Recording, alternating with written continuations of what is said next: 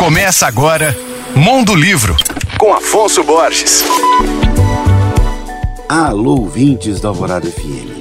Como escovar dentes no incêndio. Olha que título interessante tem um novo livro do escritor, arquiteto e jornalista e querido amigo Marcílio Godoy. A obra que acaba de ser publicada pela editora Patois reúne narrativas sobre personagens fantasiosos e excêntricos que pertencem ao universo dos sonhos, como uma mulher feita de setas que apontam para todos os lados, um escritor formado por cheiros guardados em frascos, velhos, meninos e mulheres misteriosas tentam combater um grande e inevitável incêndio ao longo desses contos que revelam incômodo e doçura, urgência e nostalgia, horror e delicadeza. Marcelo Godoy é mestre em crítica literária pela PUC São Paulo e doutor em letras pela USP. Entre outros livros, ele é autor do romance Etelvina, do livro de poemas Estados Úmidos da Matéria, do livro de Bichos, com ilustrações de Isabela Godoy, e de São Paulo, Cidade Invisível, esse vencedor do prêmio Casper Libero. Meu nome é Afonso Borges, Instagram arroba Mondolivro e você pode ouvir e baixar todos os podcasts que eu falo no site alvoradafm.com.br.